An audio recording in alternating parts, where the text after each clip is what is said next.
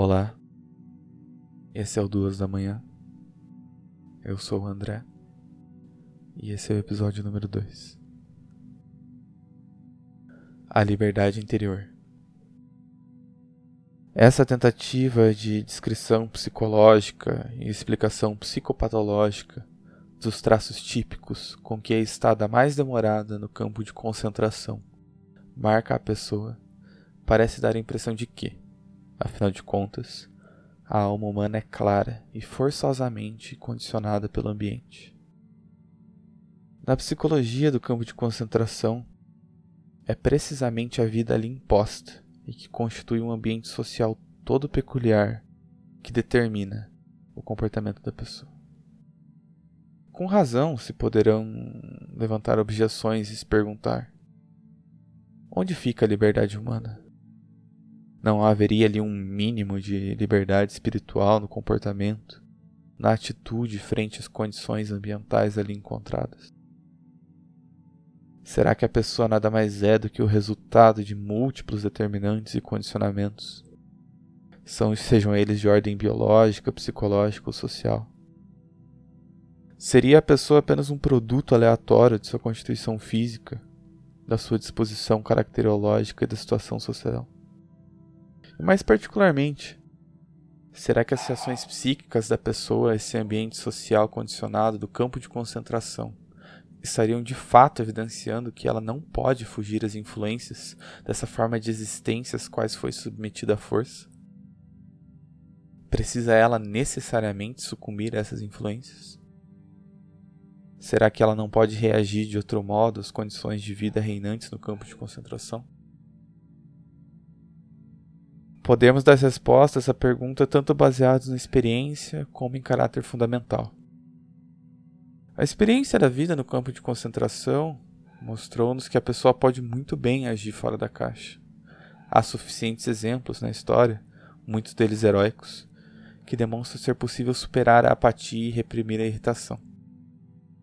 E que continua existindo, portanto, um resquício de liberdade do espírito humano de atitude livre do eu em frente ao ambiente, mesmo nessa situação de coação aparentemente absoluta, tanto exterior como interior.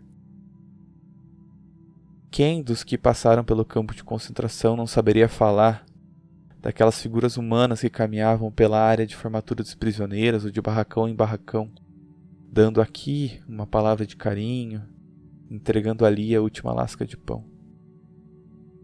E mesmo que tenham sido poucos, não deixou de constituir prova de que no campo de concentração você pode privar uma pessoa de tudo, menos da liberdade última de assumir uma atitude alternativa frente às condições dadas. E sempre houve alternativa.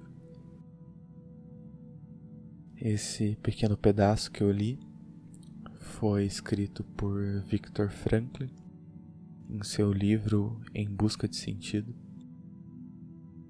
Viktor Frankl foi um neuropsiquiatra que nasceu em 1905 e faleceu em 1997. Passou por três campos de concentração na Alemanha nazista.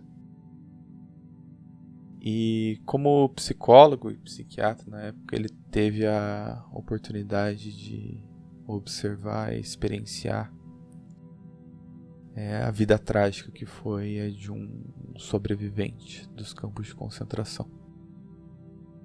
E não só isso, ele foi responsável por fundar uma escola de psicologia, né, de linha de pensamento, da logoterapia, especializada em tentar buscar o sentido da vida de cada um.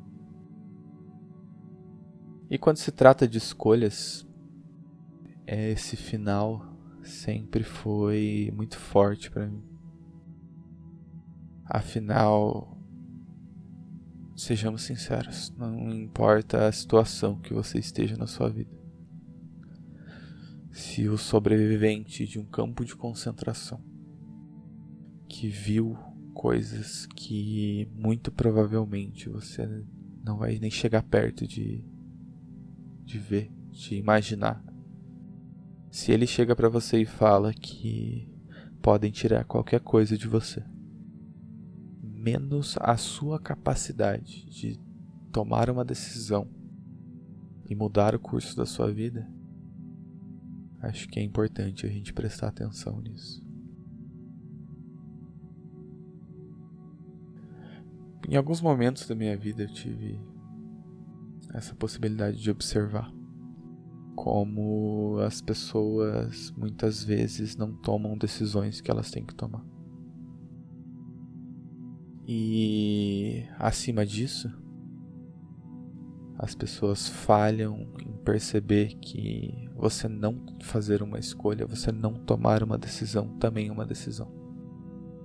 É você viver em razão do acaso apenas sobrevivendo sem tomar uma decisão, uma posição ativa na sua vida. E de certa forma, tudo bem, cada um tem a sua vida.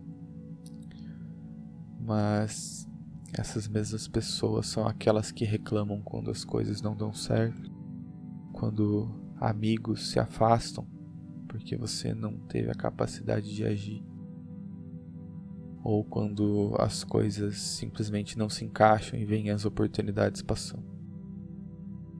E eu digo isso por mim mesmo. Quantas vezes eu perdi uma oportunidade, quantas pessoas eu perdi na minha vida, quantas coisas eu poderia ter vivido, ter experimentado, ter criado, se eu tivesse agido mais, se eu tivesse tomado uma decisão. A decisão de agir ao invés de olhar, a decisão de criar e colocar no papel aquilo que eu pensei ao invés de deixar num bloco de notas esquecido do celular. A decisão de ter dado um passo a mais, de ter aguentado um pouco mais, de ter suportado um pouco mais. Claro, na hora não é fácil. Nunca é fácil. Você raramente vai ter que apenas tomar uma decisão. Você tem que tomar uma decisão e entregar seu tempo, sua vontade, muito provavelmente vai ter que sacrificar algumas coisas para talvez ter a possibilidade de conseguir algo maior. Então realmente não é fácil. Mas para para pensar. E se naquele dia você tivesse ido atrás dela? Se naquele dia você tivesse tentado um pouco mais? Se você não tivesse desistido? Se quando você começou a academia há seis anos atrás, você tivesse se mantido até hoje. Pode não parecer, mas são nesses pequenos momentos de escolha que a gente decide abandonar alguma coisa que vai te fazer maior, que a gente decide conscientemente deixar de lado um projeto. São nesses momentos a gente toma um rumo completamente diferente da nossa vida. E ainda, você pode pensar, mas eu nunca tive na minha vida alguns momentos assim, grandes que pudesse mudar a minha vida. E é aí que você se engana. Porque todos os dias você toma pequenas decisões que no longo prazo e às vezes até no médio prazo se tornam enormes. No que, que você coloca o seu tempo hoje?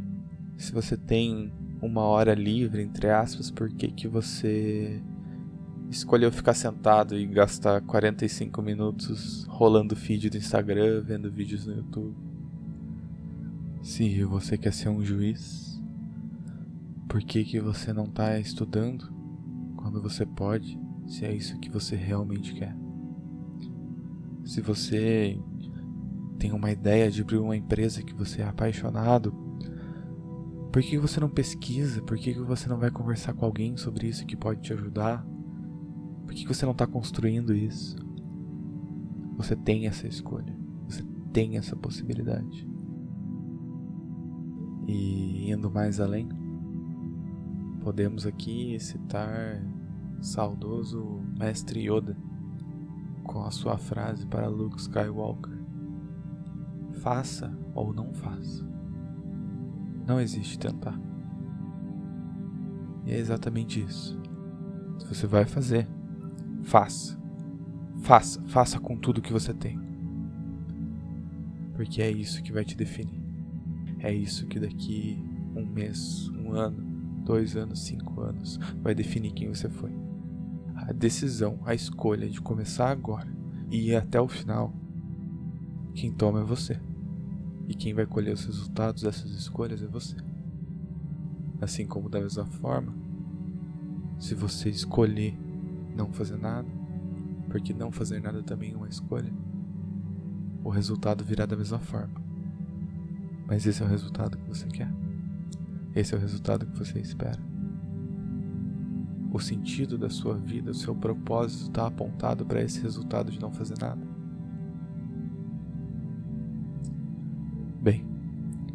Se você ainda não leu esse livro, Em Busca de Sentido de Viktor Frankl, leia.